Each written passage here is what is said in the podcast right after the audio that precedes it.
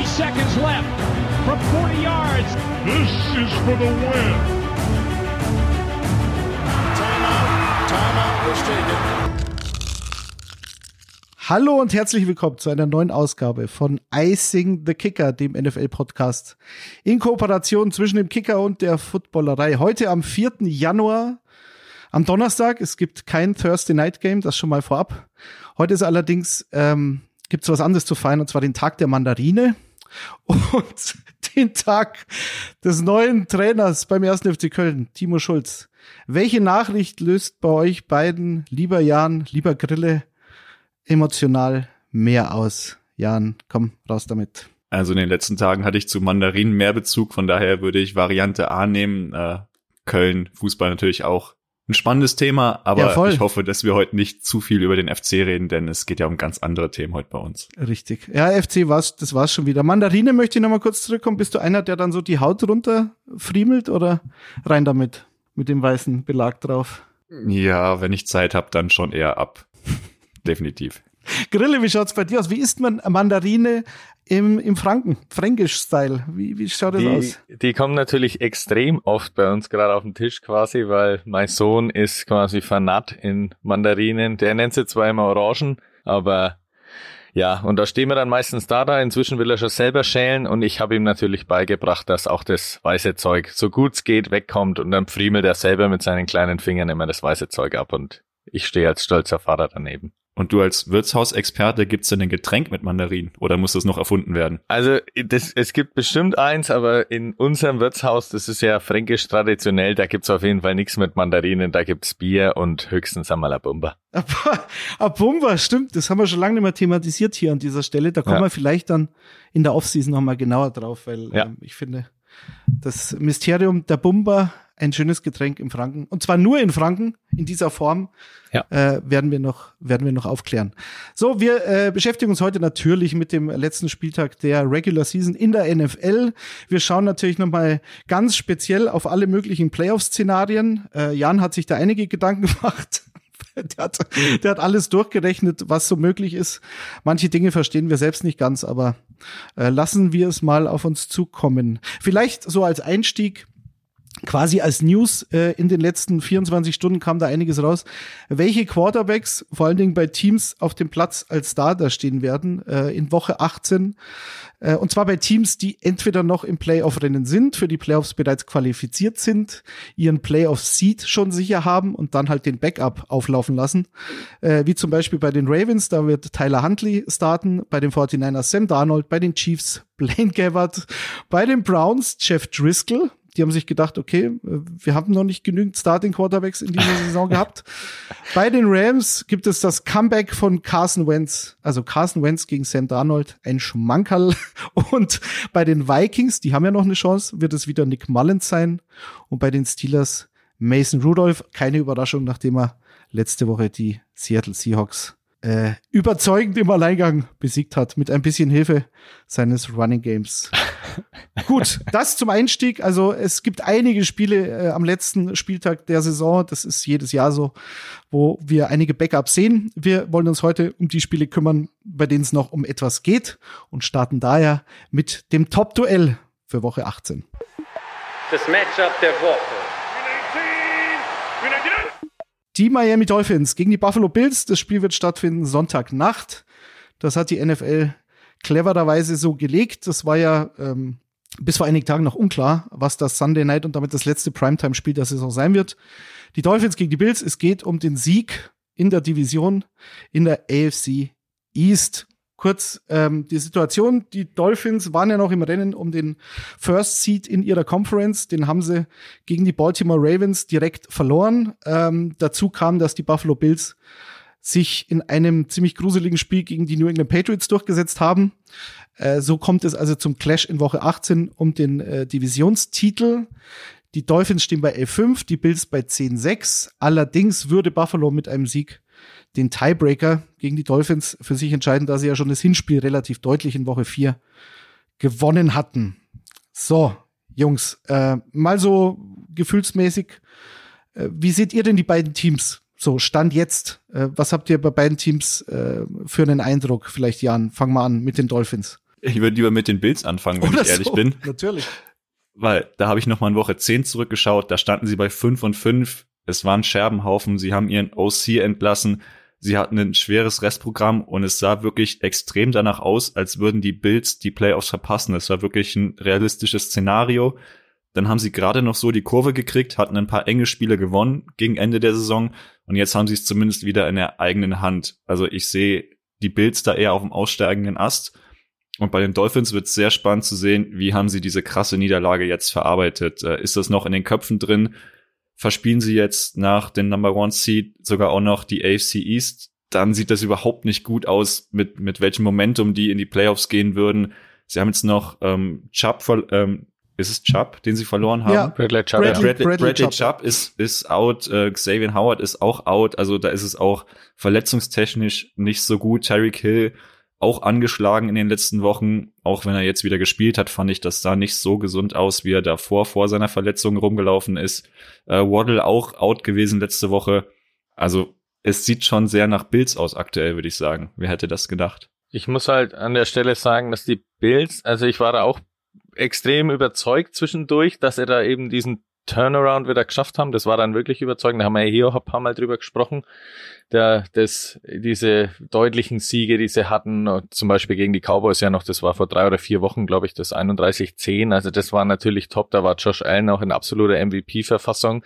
Jetzt in den letzten zwei Wochen, klar, man muss am Ende sagen, sie haben die beiden Spiele gewonnen gegen die Chargers und gegen die Patriots, aber es waren echt knappe Kisten gegen Mhm. eben schon ausgeschiedene Teams. Und gerade letzte Woche war halt Josh Allen, er hat danach, glaube ich, selber gesagt, dass er den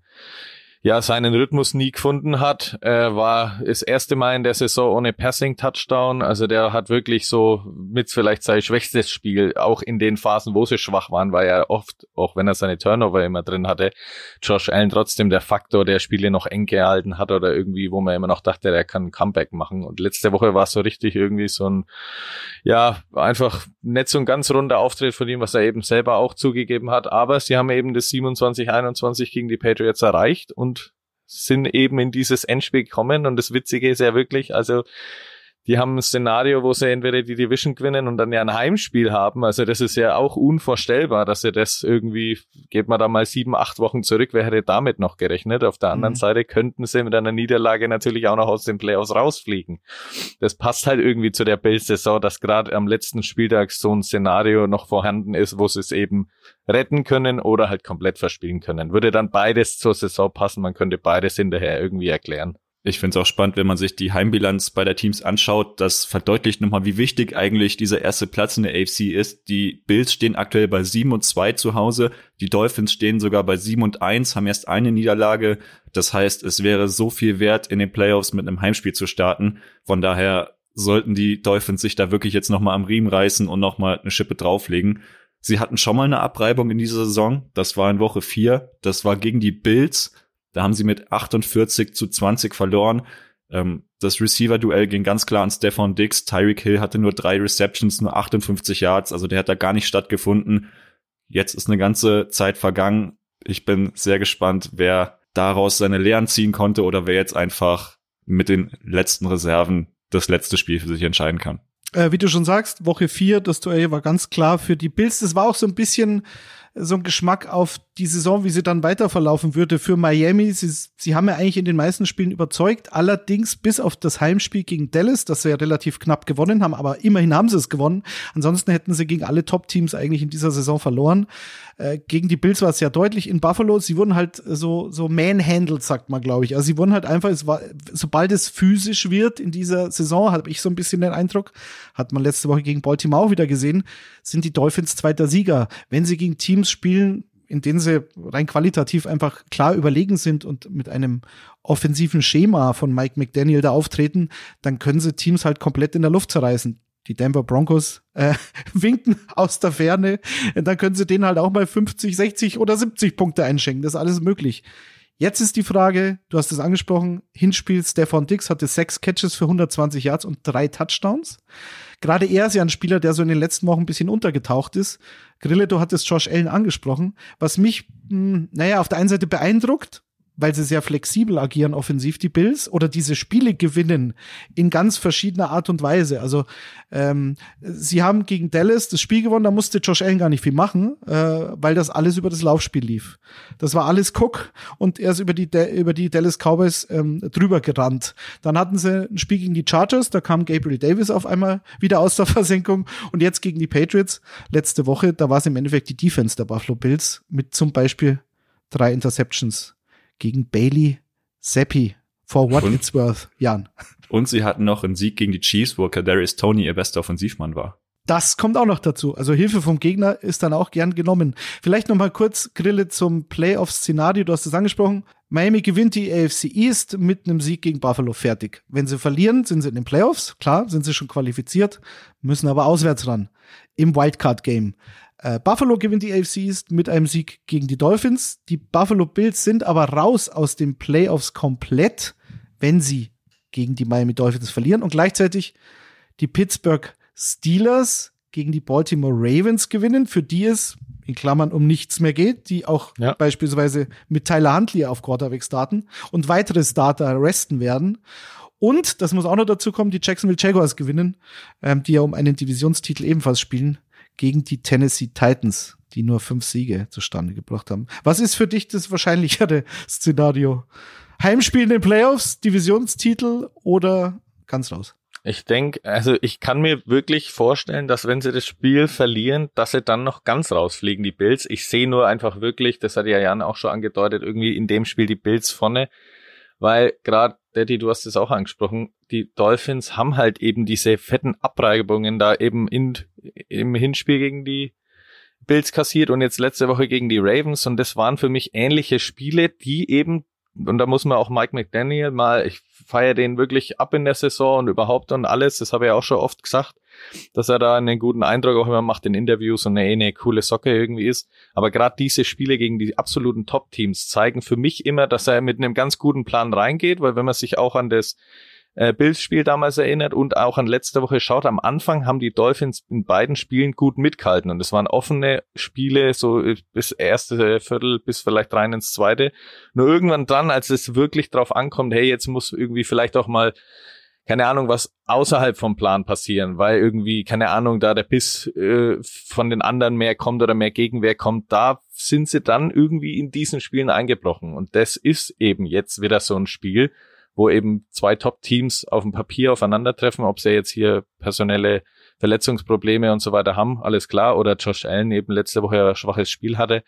Trotzdem sehe ich da irgendwie die Bills auch, weil sie, wie Daddy gesagt hat, irgendwie verschiedene Möglichkeiten gezeigt haben, Spiele zu gewinnen, auch wenn eben Allen mal seine weiten Pässe nicht anbringt, dass dann die Bills irgendwie mehr Möglichkeiten haben, wenn das Spiel in eine andere Richtung läuft, dann trotzdem wieder zurückzuschlagen. Das ist vielleicht ganz kurz zusammengefasst mein, mein Eindruck der letzten Wochen.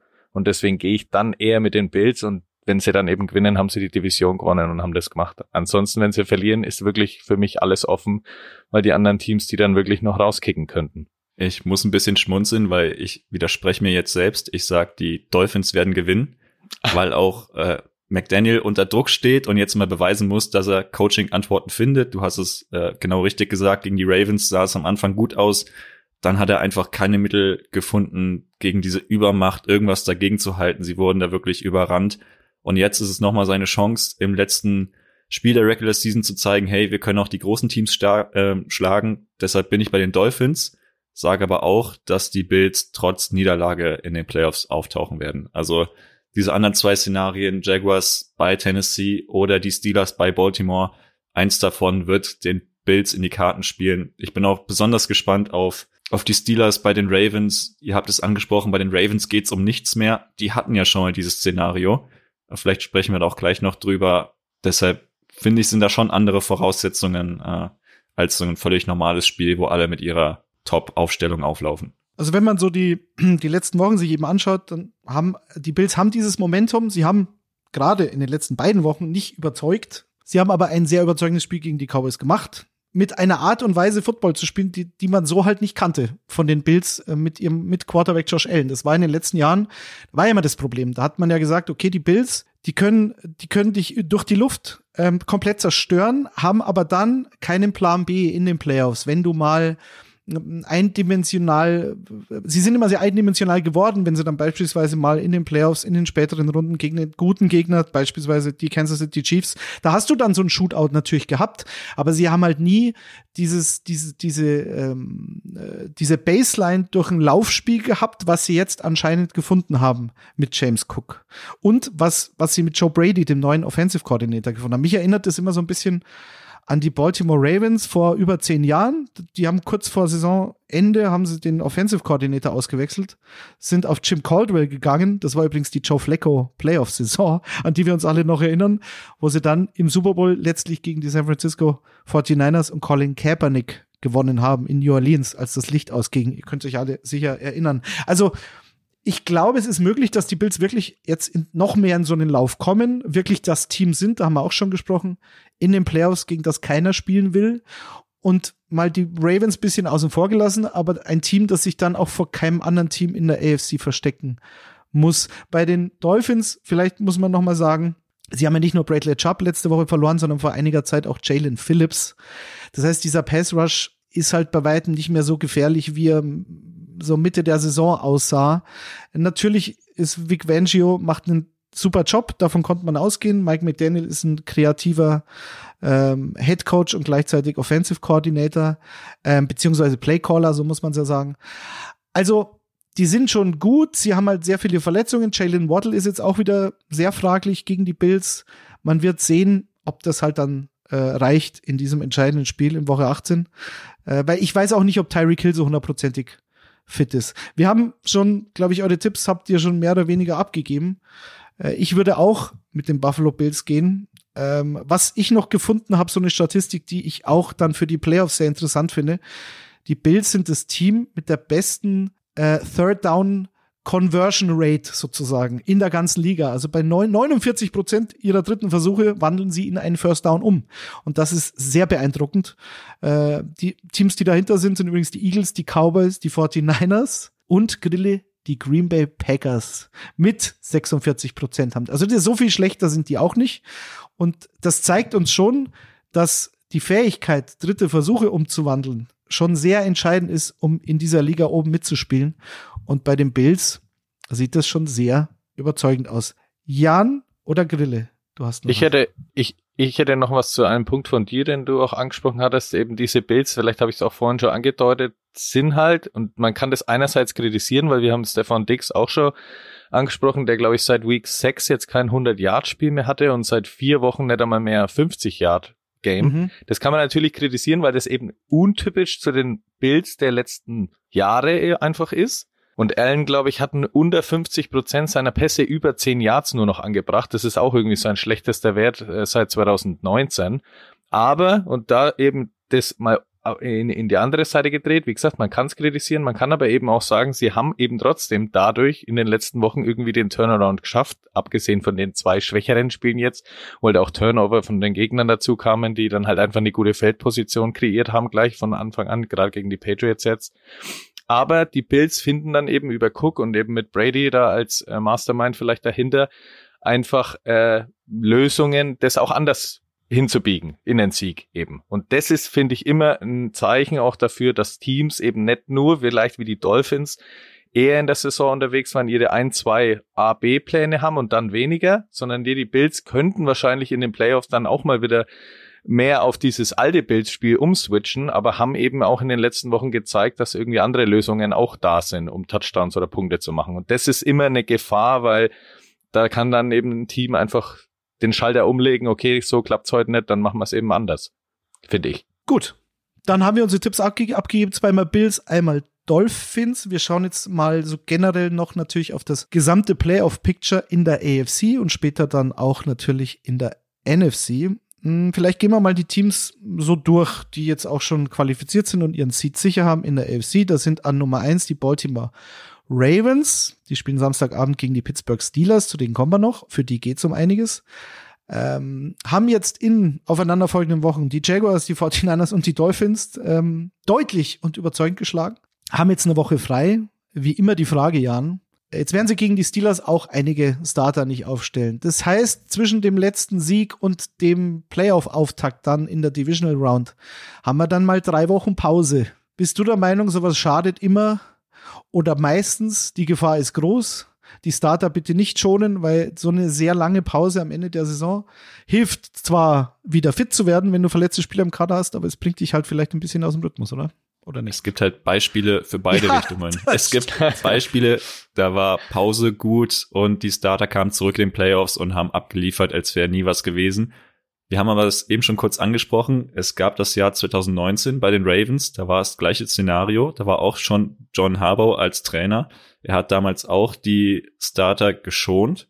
Und das übrigens, war dann in den übrigens Playoffs. das Jahr, das Jahr, in dem Ja. Lamar Jackson ebenfalls, ich tue jetzt mal so, als wäre das schon, für mich ist das MVP der NFL geworden ist. Richtig. Und was hat er gemacht im Playoff-Spiel gegen die Titans? Zwei Interceptions, nur ein Touchdown und gerade so die Hälfte seiner Pässe angebracht. Und die Ravens sind damals mit 12 zu 28 ausgeschieden. Waren ziemlich rostig. Ähm, Coach Harbaugh wurde auch angesprochen auf dieses Szenario. Der hat gesagt, ist Vergangenheit, jetzt sind nicht mehr so viele Spieler von damals dabei, wir haben daraus gelernt. Er macht es nochmal. Es kann schiefgehen, ne? Also Grille, was sagst du? Ja, äh, ich sag aus der einen Sicht erst einmal, dass du natürlich, keine Ahnung, da irgendwie das irgendwie wahrscheinlich machen musst, dass du einfach deinen Stars irgendwie mal eine kleine Pause irgendwie auch gibst, aber du hast diese drei Wochen angesprochen, weil das muss man echt mal sagen, das sind dann einfach echt drei, quasi fast drei komplette Wochen, bis da wieder ernsthafter Football gespielt werden. Und da glaube ich eben schon, dass da irgendwie was an ja, an Biss oder an, ja, wir sind gerade voll im Flow, Momentum, was man ja so oft benutzt, gerade in der Sportart irgendwie halt doch verloren oder auf der Strecke bleiben kann. Nicht vielleicht unbedingt bei Lamar Jackson, weil den würde ich je, als jetzigen Lamar Jackson anders sehen als damals. Auch wenn er damals natürlich auch zu Recht MVP geworden ist, trotzdem war das noch der noch nicht ausgereifte Lamar Jackson, der er ja in dieser Saison gerade letzte Woche wieder gezeigt hat, dass er ja da irgendwie auch mit Pässen, mit Scrambles, mit allem Möglichen ja zu zur, zur Stelle ist. Das war damals noch eine, ja, eine andere Variante, sage ich mal.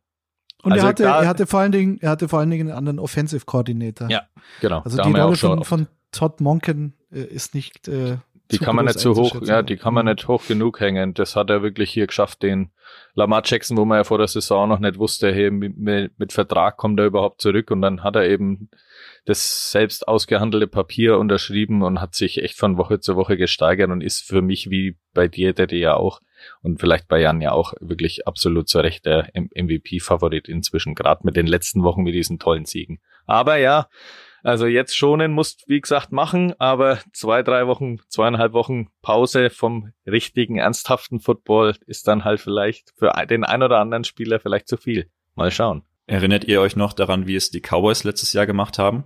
Das stand auch schon vor Woche 18 fest, die sind in den Playoffs und da geht nichts mehr nach oben und nichts mehr nach unten.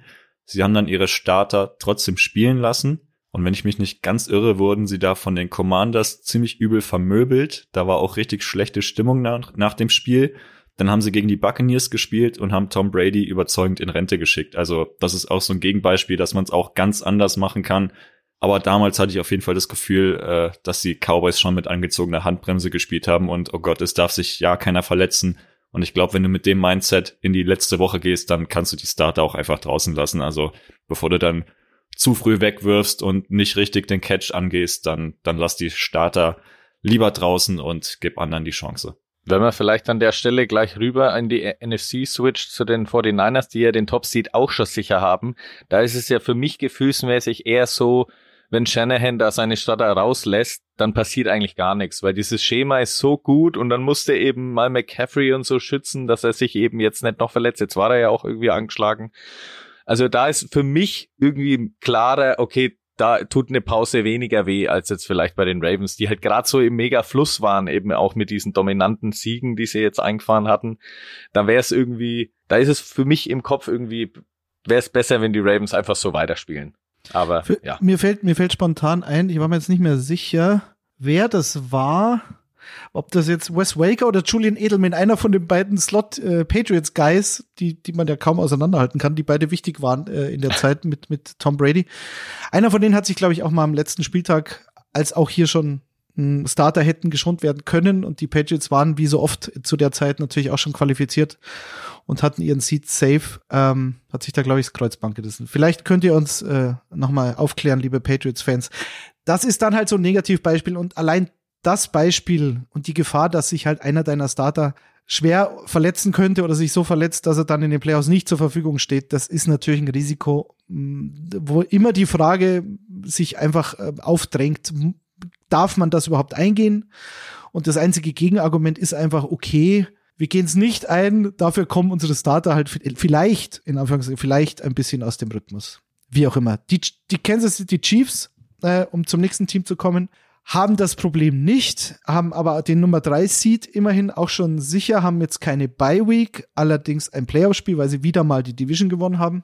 Ähm, haben sich gegen die Bengals durchgesetzt. Das war, glaube ich, von den NFL-Planern auch anders gedacht. so in Woche 17.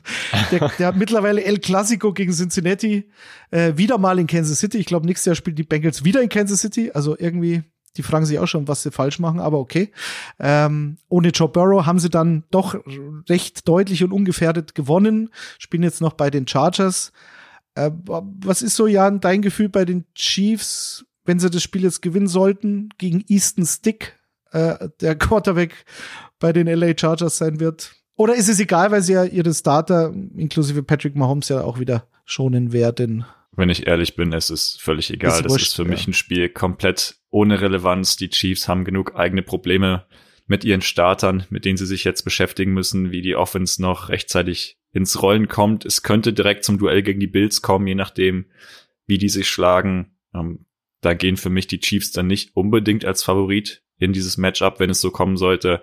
Von daher glaube ich, diese Woche 18 aus Chiefs Sicht ist einfach geschenkt und hinter sich bringen und ab in die Playoffs. Ein anderes Team, das auch sein Seed schon safe hat, sind die Cleveland Browns, was auch vor der Saison mit Deshaun Watson durchaus im Bereich des Möglichen war, dass sich aber dann herausstellt, dass Jim Schwartz so eine Sensationsdefense auf den Platz zaubert über die ganze Saison hinweg, dass sich Deshaun Watson verletzt äh, und irgendwie davor ja, könnt ihr euch erinnern, ein paar Wochen irgendwie immer nicht gespielt hat, haben sich die Leute schon gefragt, hat er keinen Bock oder, oder was ist los? Es war alles sehr undurchsichtig. Dann ist er doch auf der Injured Reserve äh, gelandet letztlich. Und dann haben sie doch Joe Flacco vom Thanksgiving-Tisch geholt und so gesagt, komm, mach mal. Und dann macht er genau das, was er eben, weiß ich nicht, 2012 äh, damals in Baltimore gemacht hat. Also der Lauf von Joe Flacco, über den wird man nach der Saison in den Rückblicken auch noch sprechen müssen.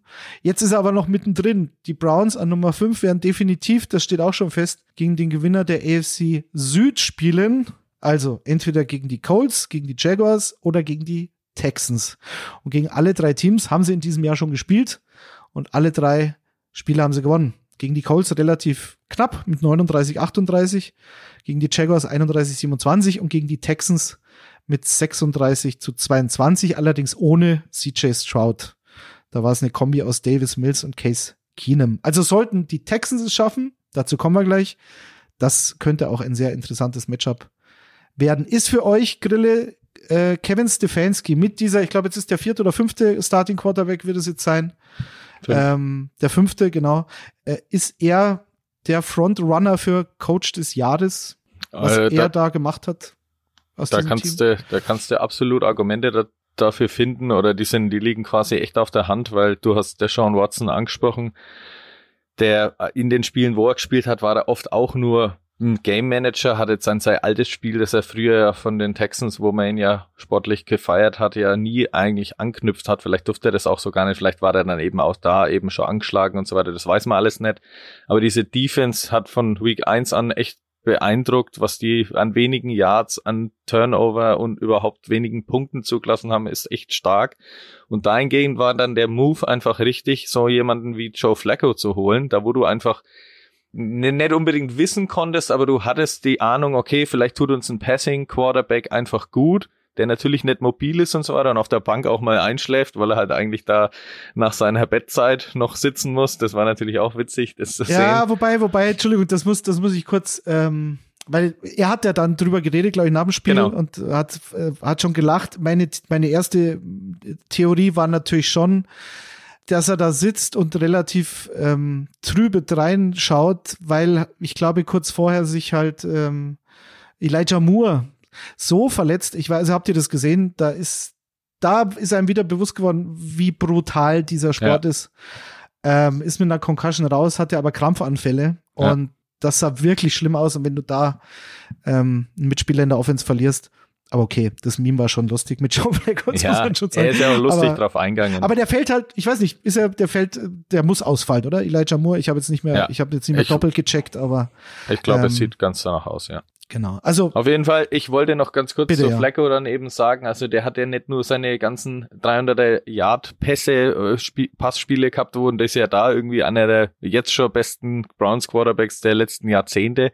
Also das ist ja echt erstaunlich und das passt halt aber für mich einfach gut zu dieser Defense, weil du kannst ihn quasi sein Spiel, das er halt damals in der NFL gewohnt hast, wo die NFL vielleicht auch noch anders war als jetzt, aber das kannst du ihn eben aufdrängen lassen oder halt machen lassen, weil du weißt, okay, am Ende kommen auch Pässe davon an. Natürlich hat er immer seine Turnover auch drin, natürlich, weil er unbeweglich ist, hat er auch seinen Fumble drin und eben die ein oder andere Interception, aber mit dieser Defense, wo du halt einfach weißt, okay, die matzt sowas halt einfach aus, ist dann relativ schnell eher mutmaßlich wieder zurück am Feld und wenn er dann eben diese Dinge immer mal anbringt, dann kannst du auch in den Playoffs absolut mit den Browns rechnen, dass die da ihre ein, zwei Spiele vielleicht gewinnen werden oder können. Und da ist dann Stefanski einfach, muss man sagen, mit dem ganzen Front Office ja, absoluter Kandidat für Trainer des Jahres, weil das ist echt in vielen, vielen Bereichen überzeugend und das eben, wie wir gerade schon gesagt haben, mit fünf, am Ende fünf eingesetzten Starting Quarterbacks. Also unglaublich. Also ich glaube persönlich nicht, dass der Coach Award an die Browns geht. Ich glaube, da haben sie bei einem anderen Award höhere Chancen. Ich finde, es passt aber auch wunderbar zu der verkorksten Saison der Jets, die ja Joe Flacco im Kader hatten, wo es letztes Jahr so ein paar Spiele gab, wo er gespielt hat, die ihn dann aber abgegeben haben und dann auf Zach Wilson gesetzt haben. Und dass Joe Flacco jetzt so anders funktioniert, äh, macht die Sache irgendwie auch rund. Browns mit der Defense total gefährlich. Also ich erinnere mich an das Spiel gegen die 49ers in der Regular Season, wo das eher ein Upset war, wo man damit noch nicht so wirklich rechnen konnte. Und spätestens seit dem Spiel haben alle die Defense auf dem Schirm und gegen die Browns will auf jeden Fall keiner in den Playoffs spielen. Wird dann spannend zu sehen sein, was Joe Flacco in einem Playoff-Spiel dann wirklich aufs Parkett zaubern kann. Weil ihr habt es angesprochen, viele Yards ja, aber es gibt auch die ein oder andere Schwachstelle. Ähm, klar, die, die Browns mussten ja auch ein bisschen offensiv umstellen, denke ich, weil sich eben Nick Chubb sehr früh in der Saison schwerst verletzt hat. Also da ist auch die Frage, kommt der jemals wieder so wie das Knie da zerschreddert ja, worden ist? Auch das ja. furchtbar. Also die haben schon, die haben schon einiges mitgemacht, die Browns. Äh, manche werden es ihnen gönnen. Mir war, ich habe immer gesagt, mir, das, das Browns-Team ist nicht die Causa die Sean Watson alleine, sondern das, da gehört schon noch ein bisschen mehr dazu. Jim Schwartz, äh, Assistant äh, Coach of the Year, ich glaube, das dürfte relativ wahrscheinlich sein zumindest. Und ähm, ja, man muss halt schauen, wenn Elijah Moore wieder fit sein sollte für die Playoffs, wenn Amari Cooper, der alle Fantasy äh, GMs haben sich gefreut. Wir haben schön drüber diskutiert letzte Woche, ob man ihn gegen die Jets aufstellen soll. Und dann heißt es eine halbe Stunde vor Kickoff, ja, nee, äh, inactive, weil seine Ferse nicht ähm, sich so gut anfühlt. Dann habe ich gesagt, na herzlichen Glückwunsch. Vielen Dank. Und ich glaube, eine Stunde vor Kickoff hieß es noch, es sieht sehr gut aus, dass er spielt. Also alle Fantasy GMs, die da auf mich gehört haben, ich sage, stellt ihn auf, never rest your starters und your superstars ja, der geht auf mich. Ähm, aber es kam tatsächlich doch sehr überraschend. Schauen wir noch ein bisschen auf die anderen Teams. Jacksonville äh, haben wir schon kurz angesprochen. Die können ihre Division gewinnen, weil sie die Tiebreaker im Vergleich zu den Texans und den Colts auch gewinnen würden mit einem Sieg über die Titans. Äh, alle drei Teams haben den gleichen Rekord, 9 zu 7. Ähm, und die Jacksonville Jaguars können aber auch in die Playoffs kommen, wenn sie verlieren, sollten die Pittsburgh Steelers verlieren. Die Pittsburgh Steelers wiederum haben sehr, sehr souverän und überzeugend letzte Woche in Seattle gewonnen. Mason Rudolph völlig fehlerfrei gespielt. Ähm, ich glaube, so viele First Downs wie noch nie in dieser Saison für ja. die Steelers. In einem, zumindest früher war es mal so, Jan, äh, sehr unangenehmen äh, Auswärtsstadion. Sie sind halt einfach über das, äh, über die, die Seahawks drüber gelaufen. Najee Harris, der auch immer so kritisiert wird und jeder sagt immer, ja, Jalen Warren ist doch der bessere Quarterback, äh, bessere Running Back, Entschuldigung, beide sind sehr gut und momentan in einer sehr guten Verfassung. Und Najee Harris, ähm, ja, da siehst du dann doch, okay, das war, war mal ein First-Round-Pick. Manchmal zeigt das dann doch. Und glaube ich auch ein Team, gegen das man nicht gern spielen möchte. TJ Watt, äh, Defensive Player of the Year. Eigentlich müsste er der Frontrunner sein. Es wird halt ein bisschen langweilig, deswegen vergisst man ihn, glaube ich, schnell. Aber der hat auch deutlich mehr Sex als so die anderen Ka Kandidaten Parsons oder, oder Garrett. Also ähm, die Steelers unangenehm. Äh, kommen wir aber Grille. Oder bitte, Ja, Jan. eine Sache noch dazu, weil wir es eben schon angesprochen hatten. Ich glaube, wenn du deine Starter benchen willst und schonen willst, dann machst du es gegen diese Steelers Defense, Ja. für die es noch um die Playoffs geht, weil da wird ganz bestimmt keiner zurückziehen und sagen, oh, Lamar, du hast noch wichtige Spiele vor dir, äh, das Tackle gehe ich mal nicht an. Also ich glaube, wenn du's, wenn du diese Starter benchen willst, dann ist es eine gute Idee, das jetzt gegen diese Steelers zu machen. Äh, Das Vor- werden sie auch, werden sie auch tun, ja. Und es ist ein Divisionsduell, Eben. also, ne, das kommt ja auch noch dazu. Da wollte ich noch kurz sagen, dass wir wissen ja noch aus Week, äh, irgendwann in der Saison, wo sie das Hinspiel hatten, 17-10, glaube ich, haben die Steelers gewonnen. Da haben alle Ravens gespielt und die Steelers, da haben wir uns damals alle danach gefragt, wie haben sie es eigentlich gewonnen? Das ist halt eben dieses Geheimnis dieser Steelers-Mannschaft seit Jahren. Auf dem Papier irgendwie sind die nie bei den Top-Teams dabei, aber irgendwie haben sie jetzt wieder zum 17. Mal in Folge unter Tomlin keine negative Saisonbilanz. Das steht jetzt schon fest und eben noch Playoff-Chancen. Und äh, deswegen ist es da aus Ravens Sicht, glaube ich, doppelt ratsam, das zu schonen. Ist natürlich vielleicht ein wenig unfair den anderen Teams dann gegenüber, weil der, der Spieltag geht am Samstag damit los mit diesem Spiel und die Steelers haben dann vielleicht gegen, gegen die Nicht-Starter der Ravens einfachere Karten. Auf der anderen Seite die vermeintlich einfacheren Spiele haben sie dann auch zwischenzeitlich mal verloren gegen die Cardinals und gegen die Patriots. Also das ist irgendwie trotzdem spannend, was die Steelers dann da zeigen werden, weil man kann irgendwie alles immer von ihnen erwarten. Da wird mich halt auch eure Meinung interessieren. Äh, wer stolpert denn eher? Die Jaguars bei den Titans, wo es um nichts mehr geht aus Titans Sicht, die natürlich aber mit was passiert mit Tannehill, was passiert mit Derrick Henry, was passiert mit Coach Mike Vrabel, auch so ein paar Fragezeichen haben. Es könnte den ein oder anderen emotionalen Abschied geben. Oder stolpern die Steelers beim B-Team der Ravens? Also ich kann momentan nicht gegen die Steelers, äh, gegen die Steelers tippen. Das ähm, verbietet sich nach dem Auftritt letzte Woche. Übrigens äh, sensationell. Also äh, ich, also ich hatte lustigerweise habe ich jedes Jahr am 1. Januar Geburtstag und wir haben nebenbei äh, mit den Kindern und so, die waren auch alle sehr interessiert, äh, nebenbei Football laufen zu lassen. Dazu lief, glaube ich, Bayern 1, die Top-Hits zum Silvesterabend. Also war ein sehr, sehr entspanntes Event. Und Punkt Mitternacht, wirklich um der Countdown lief runter, die Kinder haben mitgezählt. Zack, sehe ich, wie Najee Harris, Bobby Wagner jetzt und da haben wir gedacht, okay, das Jahr geht schon mit gut los. Das war, so, so war mein Start in 2024. Aber es kann nur besser werden, habe ich mir dann, habe ich mir dann gedacht. Ähm, also gegen die Steelers tippe ich nicht. Und die Titans, ich glaube, die Titans haben letztes Jahr ihren Divisionstitel verloren am letzten Spieltag gegen Jacksonville, soweit Ja. ich noch weiß. Also und es ist Divisionsduell, wie so viele, ähm, äh, wie die meisten am letzten Spieltag. Also ähm, ja, Ja, und du hast natürlich halt Christian Kirk, war Muskel irgendwie Verletzung. Der kommt jetzt zurück und Trevor Lawrence mit seiner Schulter am Wurfarm, das weiß man auch nicht, wie sich das dann einstellt. Da musste eben zuletzt äh, Bether dran und da hat man natürlich gesehen, nicht mal 200 Yards, kein Touchdown, zwar auch kein Fehler gemacht, aber trotzdem, das ist dann ein anderes Spiel.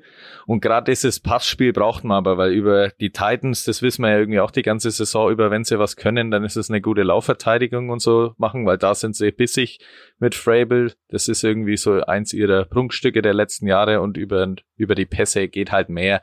Also da muss man dann eben sehen, wie Lawrence ja das eben angeht. Und auf der anderen Seite, ja, Derrick Henry und so, der wird natürlich nochmal versuchen, vielleicht in seinem womöglich echt letzten Spiel da was abzureißen. Also da könnte ich mir schon auch den einen oder anderen Stolperer vorstellen und dass die Jaguars da vielleicht verlieren, was ja auch in den letzten Wochen nicht sonderlich überzeugt hatten mehr. Äh, noch kurz Korrektur, natürlich sind alle Spiele Divisionsduelle, nicht Ja. die meisten.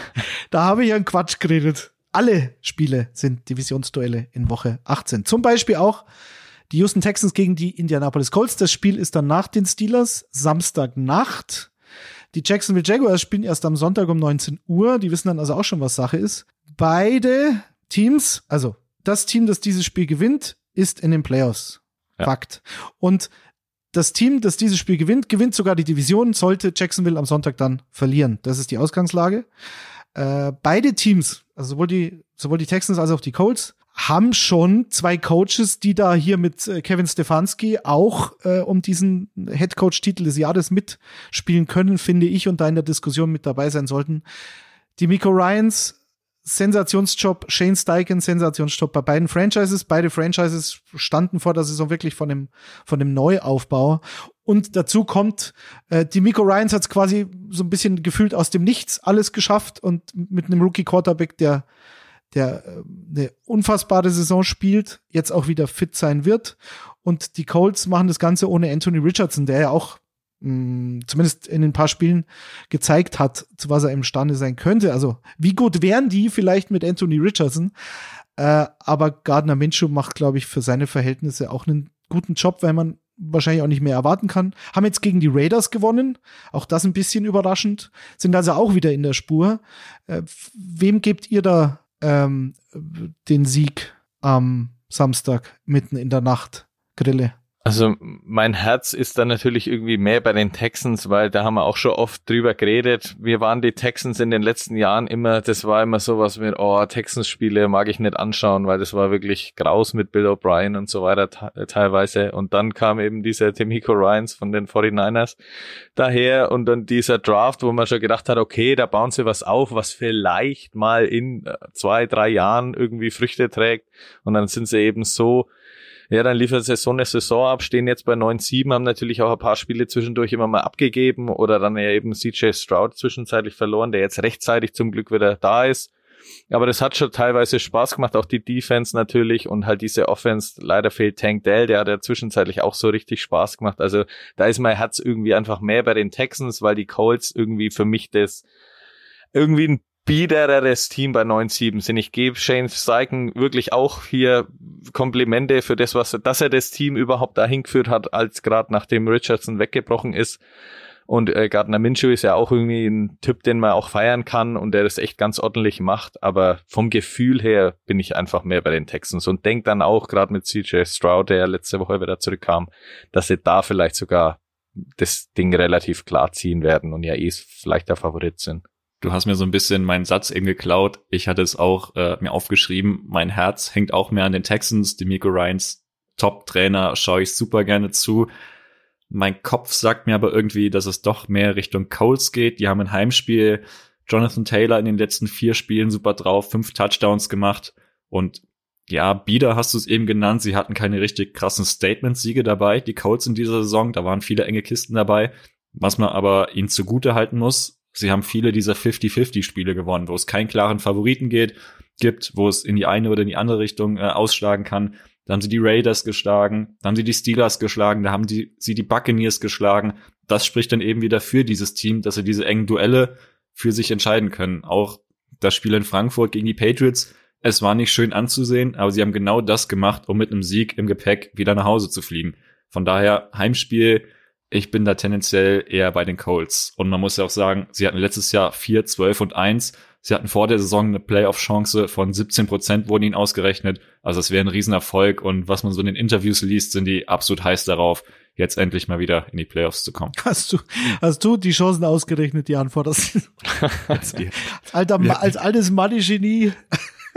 Wir haben es wir haben's eben kurz, also Mathe ist absolut nicht meins. Ich hasse ja. alles mit Zahlen, deshalb äh, bin ich jetzt im Social Media Bereich und baue Bilder und Texte und bloß nichts mit Zahlen. Das war schon eine Herausforderung, hier die ganzen äh, Playoff-Szenarien auszurechnen. Was man vielleicht noch sagen kann, Colts, Texans sollten bitte nicht unentschieden spielen, weil dann beginnen die Rechenspiele ganz von vorne. Dieses Unentschieden könnte auch für andere Teams Folge haben. Deshalb bitte eins der beiden Teams soll gewinnen. Ja, wir lassen die Unentschieden lassen wir heute komplett raus, falls, falls es jemandem auffällt. Es gibt natürlich auch diverse Situationen, die sich dann noch ändern könnten, sollte irgendeiner von den Knallern da auf die Idee kommen, Unentschieden zu spielen. Äh, bei den Texans vielleicht noch äh, für mich schon entscheidend.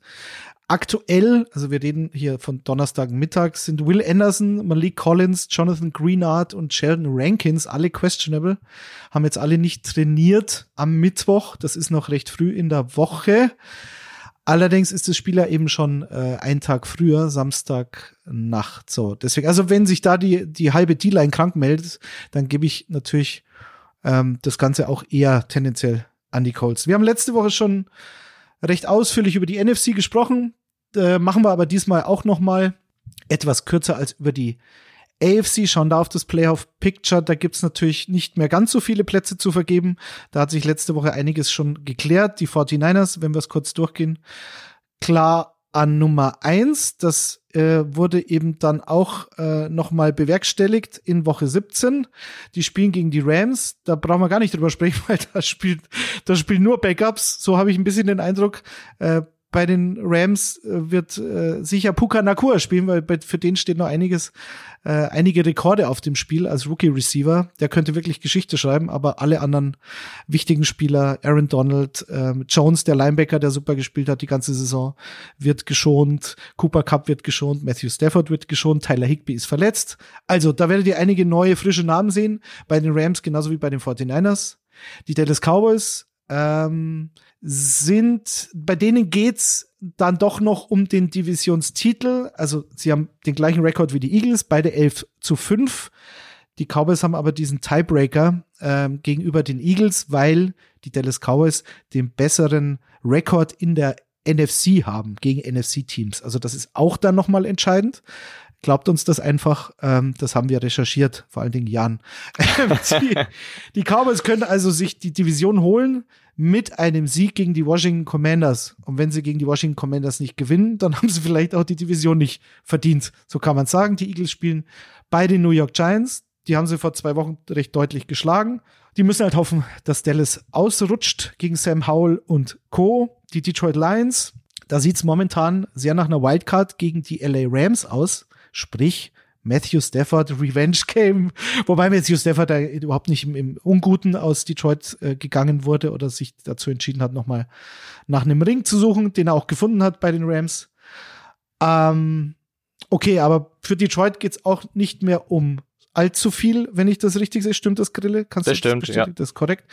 Ähm, genau, und sollten die Detroit Lions auch schon mal vorausschauend dann in dieser Wildcard-Runde nächste Woche zu Hause gegen die Rams, sollten sie gegen die Rams spielen, gewinnen, dann könnten sie zum Beispiel wieder bei den Dallas Cowboys spielen. Und das Spiel äh, letzte Woche ging ja ein bisschen unschön zu Ende und wurde heftigst diskutiert.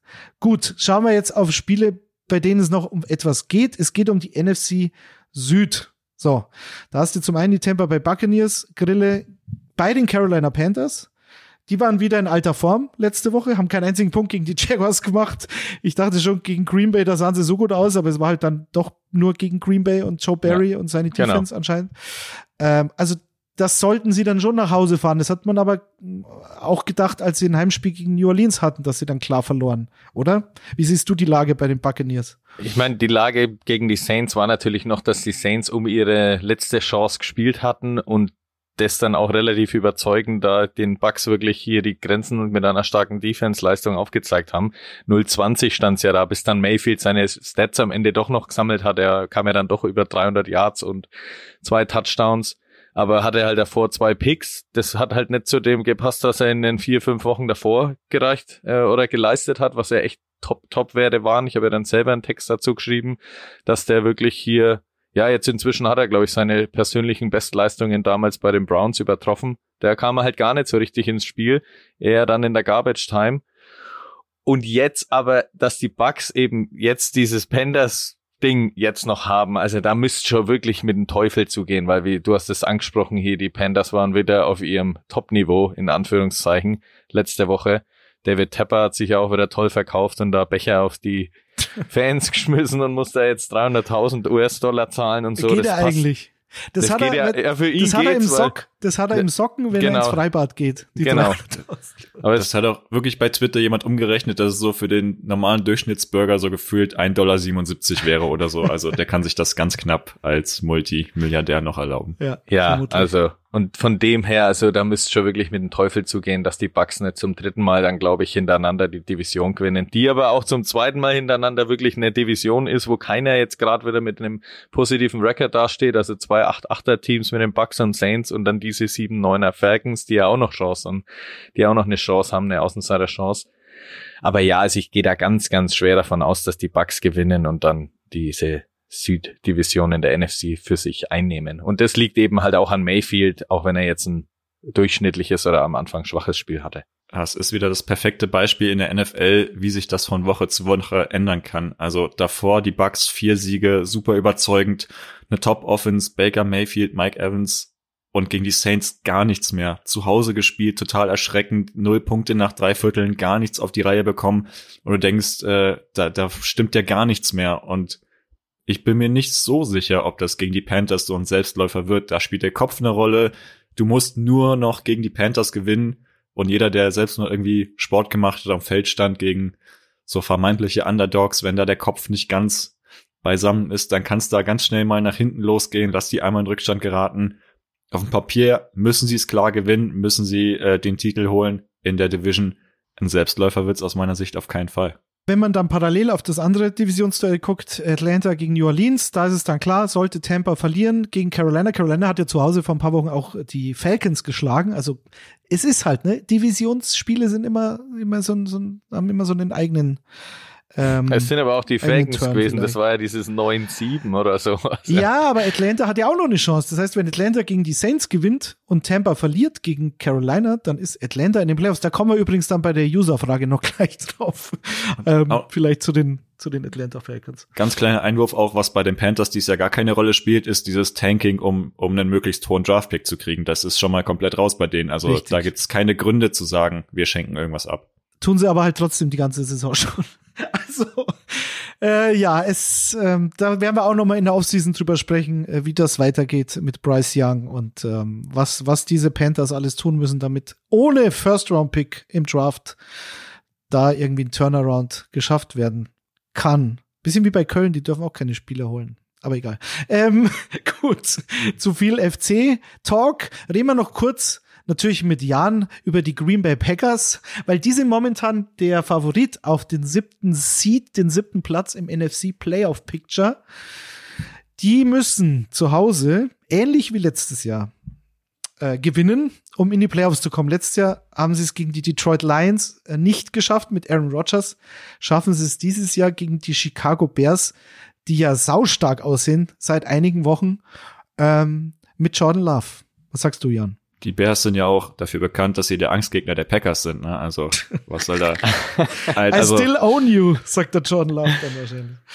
Ja. Grille muss jetzt kurz weghören. Ich würde es mir natürlich wünschen, dass die Packers wieder zu Hause stolpern und wieder die Tür aufmachen für die Seattle Seahawks. Aber ich glaube, dieses Jahr werden sie uns nicht nochmal den Gefallen tun. Dafür geht's, wie gesagt, gegen die Bears. Da gewinnen die Packers eigentlich immer. Jordan Love sieht in den letzten äh, spielen richtig gut aus. 16 Touchdowns, nur eine Interception. Aaron Jones die letzten zwei Spiele super gelaufen. Von daher sollte es da eigentlich aus Sicht der Packers klappen und dann können die Seattle Seahawks bei den Cardinals machen, was sie wollen, dann haben sie einfach keine Chance mehr. Von daher sehe ich da die Packers ganz klar in der Pole Position. Ich habe natürlich diese zwei äh, Angstvorstellungen äh, und zwar die eine ist halt natürlich, dass diese Serie gegen die Bears, jetzt haben wir so viel hintereinander gewonnen, Matt LaFleur steht bei 9-0 gegen die Bears, also das ist schon echt überzeugend, aber er war halt eben auch zu Null im Dezember und hat dann eben eins verloren, vielleicht endet sowas halt auch irgendwann mal. Dann haben die Bears natürlich überhaupt diese Revanche auch im Sinn, weil sie in Week 1 2038 eben gegen Love, wo dann natürlich gleich danach wieder die Memes kamen, ja okay, nachdem Rogers, der Besitzer der Bears, weg ist, hat er jetzt das Eigentum auf Jordan Love überschrieben. Das wollen sie natürlich sich auch nicht gefallen lassen und da am besten zurückschlagen. Und dazu kommt halt eben, dass die Bears einfach echt, wie Daddy gesagt hat, echt verdammt gut ausschauen. Also ähm, Justin Fields hat, glaube ich, in den letzten äh, vier Spielen oder so sieben Total Touchdowns und insgesamt über 1000 Yards. Also der macht wieder beides, der läuft gut, der passt gut, der hat alles unter Kontrolle. Dazu funktioniert das Team insgesamt recht gut. Also das ist schon auch, also das ist jetzt kein kein Spiel wie die Bucks gegen die Panthers, aber vielleicht ist das auch dann am Ende besser für die Packers, dass dann eben halt, ja, da ein Gegner kommt, der wo man weiß, okay, die geben hier alles und geben hier Gas. Das war aber letztes Jahr bei den Lions halt auch so. Die sind da kurz davor ausgeschieden und haben dann auch alles gegeben und haben dann eben die Packers in Lambo auch geschlagen. Und jetzt ist es auch wieder in Lambo. Also so ein bisschen ganz, ganz so sicher kann ich mir leider noch nicht sein, aber natürlich wünsche ich es mir und irgendwie muss es halt auch klappen. Was mir ein bisschen Hoffnung macht, ist Justin Fields, der eigentlich jetzt wieder um seinen Job spielt. Ähnlich wie letztes Jahr. Sie haben wieder den Number One Overall Pick und jetzt beginnt wieder die Diskussion. Ist Justin Fields der Quarterback für die Zukunft? Sollten sie sich nicht im Draft einen neuen holen? Deshalb ist das für ihn jetzt auch nochmal so eine Herausforderung. Er hat es letzte Woche gezeigt und es kamen äh, Fanrufe für ihn dieses Jahr, äh, dieses, dieses Wochenende sollte er es am besten nochmal zeigen dass er der Quarterback für die kommenden Jahre ist. Also das ist so ein bisschen was, was mir Hoffnung macht, dass er da nichts abschenkt und schon nochmal mit einem Statement sich aus der Saison verabschieden will. Also, wenn ich jetzt mal diese Fanbrille da absetze, und das, das tue ich ja dann schon, weil man da ja durchaus pragmatisch an die Sache rangehen sollte. Also, nach dem Spiel gegen Pittsburgh hat, Seattle in den Playoffs eigentlich nichts verloren. Äh, ich, ich kann mir auch durchaus vorstellen, dass sie das Spiel in Arizona nicht gewinnen. Ähm, die Cardinals haben und auch, also äh, an ihren Headcoach Gannon, das muss ich auch mal ne, den Hut ziehen, weil das war ja so ein bisschen die Lachfigur vor der Saison. Jeder hat gesagt, oh Gott, der Typ mit diesem Piu Piu und ähm, was, hat, was da so alles durchs Internet ging. Das kann ja nicht klappen. Sie haben nicht viele Spiele gewonnen dieses Jahr, das ist auch klar. Aber ähm, also in Philly zu gewinnen, nachdem sie klar zurückgelegen sind, liegt natürlich ein bisschen auch an den Eagles, zu denen kommen wir vielleicht gleich noch. Aber oder es liegt schon sehr an der Defense der Eagles, wohlgemerkt. Aber trotzdem, also Hut ab und ich, also ich sehe das Spiel nicht als, als äh, Favorit Seattle Seahawks in Arizona, in keinster Weise. Die Vikings mischen ja auch noch mit, die können, wenn sie bei den Detroit Lions gewinnen. Und ich glaube, es müssen die Packers verlieren, die Seahawks und die Saints oder die Buccaneers, so habe ich mir das äh, notiert. Also, da ist es schon relativ unwahrscheinlich, dass die das noch schaffen. Aber ähm, Jan, die Frage nach Justin Fields und dem Draft-Pick, die werden wir ausführlichst in der, in der Offseason direkt nach der Saison vor dem Draft noch beantworten, weil da, da gibt's natürlich Theorien. Sollen sie einen Quarterback draften? Sollen sie bei Fields bleiben und dafür diesen First Overall Pick gegen viele, viele gute Draft-Picks eintauschen und das Team so äh, qualitativ verbessern? Da gibt's viele Theorien, die alle, finde ich, ähm, gute Argumente beinhalten. Also da kommen wir noch drauf. Ja, ja. Kann man vielleicht auch ganz kurz sagen, wir hatten einige User-Fragen zu Awards, zu Draft-Picks, zur Zukunft. Ähm, gehen wir auf jeden Fall noch in anderen Folgen drauf ein. Jetzt wollten wir uns erstmal auf die Playoffs und die Szenarien konzentrieren, aber wir haben es nicht überlesen. Äh, ein späterer Zeitpunkt, dann ist es besser untergebracht.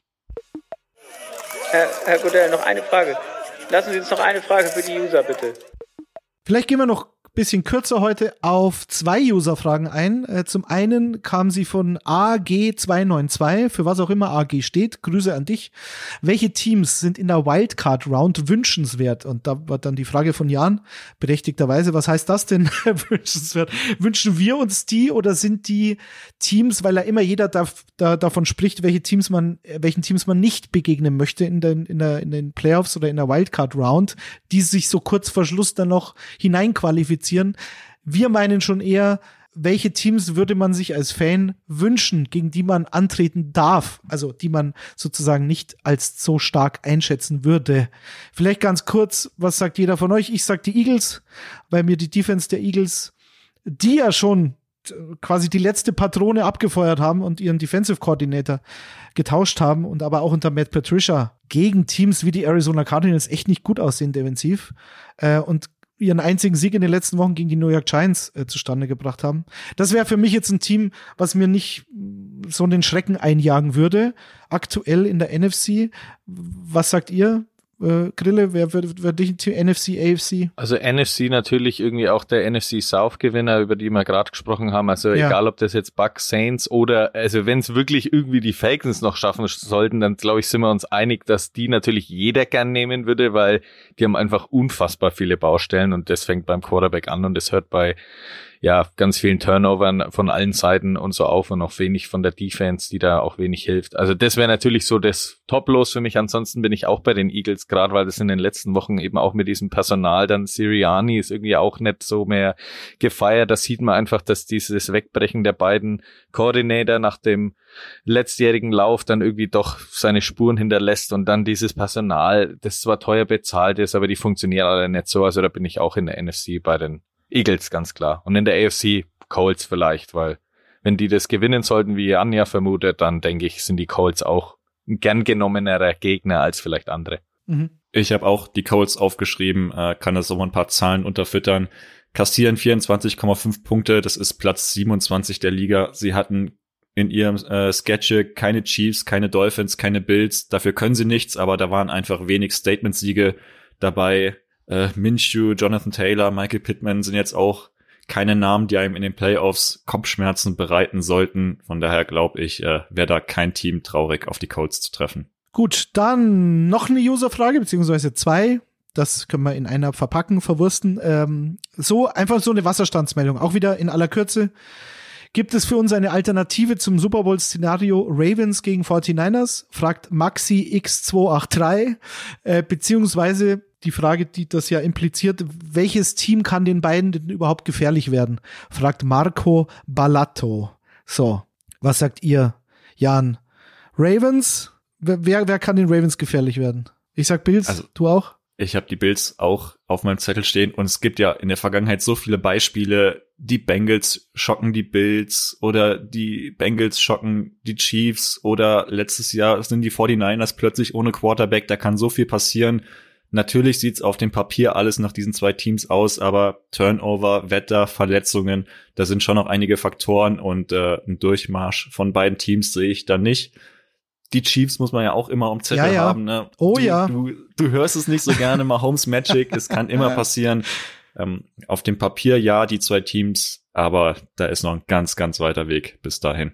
Und vielleicht noch abschließend, also sagen wir mal die Cowboys, die Bills, die Eagles, das wären ja auch keine schlechten Super Bowl Matchups. Da haben so viele Teams so viel Potenzial absolute Starspieler, die so ein Spiel auch dominieren können. AJ Brown ist total unzufrieden bei den Eagles, also die können sich ja auch noch mal am Riemen reißen. Von daher wäre ich auch weit weg davon, von irgendeiner Enttäuschung zu sprechen, sollten es diese zwei Teams nicht bis in den Super Bowl schaffen. Also, Grille, du gehst vermutlich in der NFC mit äh, den Packers gegen den Lieblingsgegner 49ers im NFC Championship Game. Das mit der Run, also, mit der Laufverteidigung kann, kann doch nichts abbrennen. Jetzt war es ja letzte Woche wieder eigentlich ein bisschen besser, sogar die Defense. Die war ja schon teilweise richtig gut bei den Vikings. Aber ja, das wäre natürlich überhaupt nur ein Playoff-Spiel zu haben, ist schon fantastisch aus Packers Sicht und dann vielleicht eins zu gewinnen. Das traue ich ihnen vielleicht dann sogar auch noch zu. Aber viel weiter geht's dann nimmer.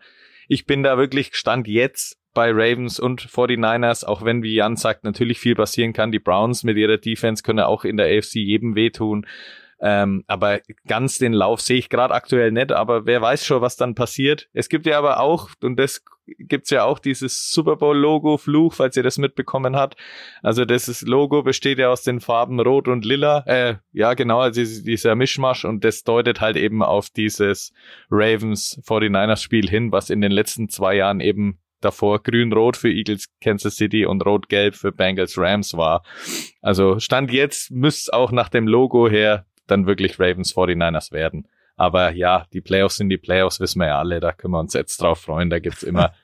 Nein, ich finde, du hast es Du hast es jetzt entschieden, was reden, ja, über was reden also, seit einer Stunde, das ist totaler ja, Quatsch. Die also NFL, die nächsten Sendungen werden gecancelt, ja. weil es ist ja, steht eh schon fest. Ja, die NFL-Macher, die wissen das schon, wie sie es machen. Und die ja. haben dann am Anfang gleich gesagt, naja, das muss es sein. Also ist es das auch. Ja, alles geskriptet.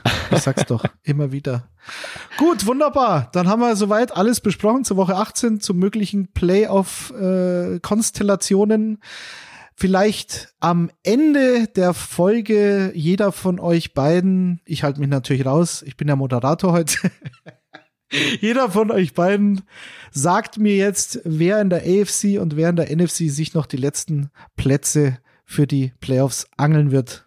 Bitte, Grille. Also ich fange in der AFC mal an und für mich, weil sie einfach das Spiel gegen die Ravens, die auch mit B11 ankommen, gewinnen werden, sind die Steelers. Die brauchen natürlich dann Schützenhilfe und meine Schützenhilfe kommt dann wirklich daher, dass die Jaguars, tut mir leid, Kutsche, aber in Tennessee bei diesem Abschiedsspiel von vielleicht vielen Leuten und Headcoach Frabel verlieren. Dadurch wären die Steelers eben drin. Und die Bills gewinnen in Miami, deswegen sind die Bills dann auch dabei. Und dann bei dem Spiel Colts gegen Houston habe ich ja gesagt, mein Herz liegt an den Texans, deswegen werden die Texans das gewinnen und sind damit das dritte, das noch reinkommt in der AFC. Und in der NFC habe ich mich auch festgelegt, schon während der Sendung, die Bucks werden das Spiel gegen die Panthers auf jeden Fall gewinnen. Also das kann ich mir gar nicht anders vorstellen. Und dann natürlich Green Bay daheim gegen Chicago mit Jordan Love, also dem man wirklich so, so gerne auch aus neutraler Sicht einfach in den letzten Wochen zuschauen kann, der jetzt werde, also Yards und Touchdowns schon erreicht hat. Es hat in der Bears Historie noch kein Quarterback geschafft.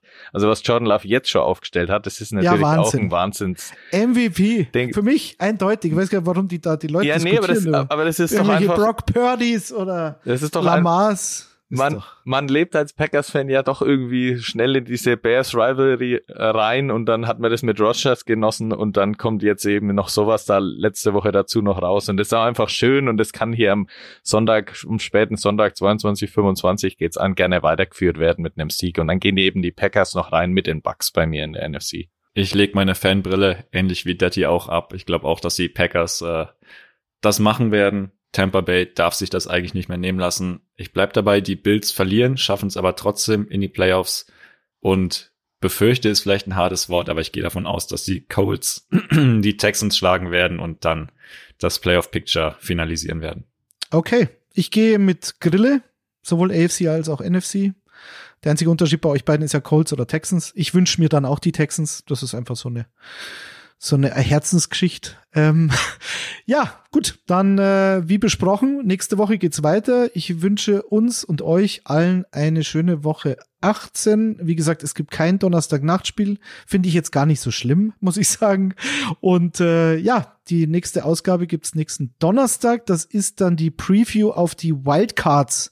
Und dann geht's so richtig ab. In diesem Sinne, Grille, Jan, ich bedanke mich bei euch. Ich ich bedanke mich auch. Ich kann noch ganz kurz sagen, über die Footballerei und Kicker-Kanäle gibt's natürlich Bitte. in den ganzen Tagen auch noch Inhalte, ständig weitere Podcasts über die Footballerei und bei kicker.de natürlich viele Texte, die jetzt schon da sind über den Spielplan, dass es am Samstag losgeht und auch in der nächsten Woche, wenn die Playoffs dann feststehen, gibt's wieder Texte und äh, Module, die alle gebaut werden und natürlich Adrian Franke, das wisst ihr ja inzwischen, der schreibt hier die Kolumnen und da ist nächste Woche ein richtig großes Paket angesagt. Da gibt's von ihm das All-Pro-Team der Saison, dann sein Playoff Power Ranking, also wenn aus, auch aus seiner Sicht, welche die schwächsten, welche vermutlich die stärksten Playoff Teams sind und dann noch ein Playoff Quarterback Ranking, um das komplett zu machen. Also da sind einige Inhalte für euch da draußen auf jeden Fall über alle Kanäle Footballerei Kicker. Da könnt ihr euch drauf freuen. Bis es zu den Ohren rauskommt. Ja. Jan, die letzten Worte?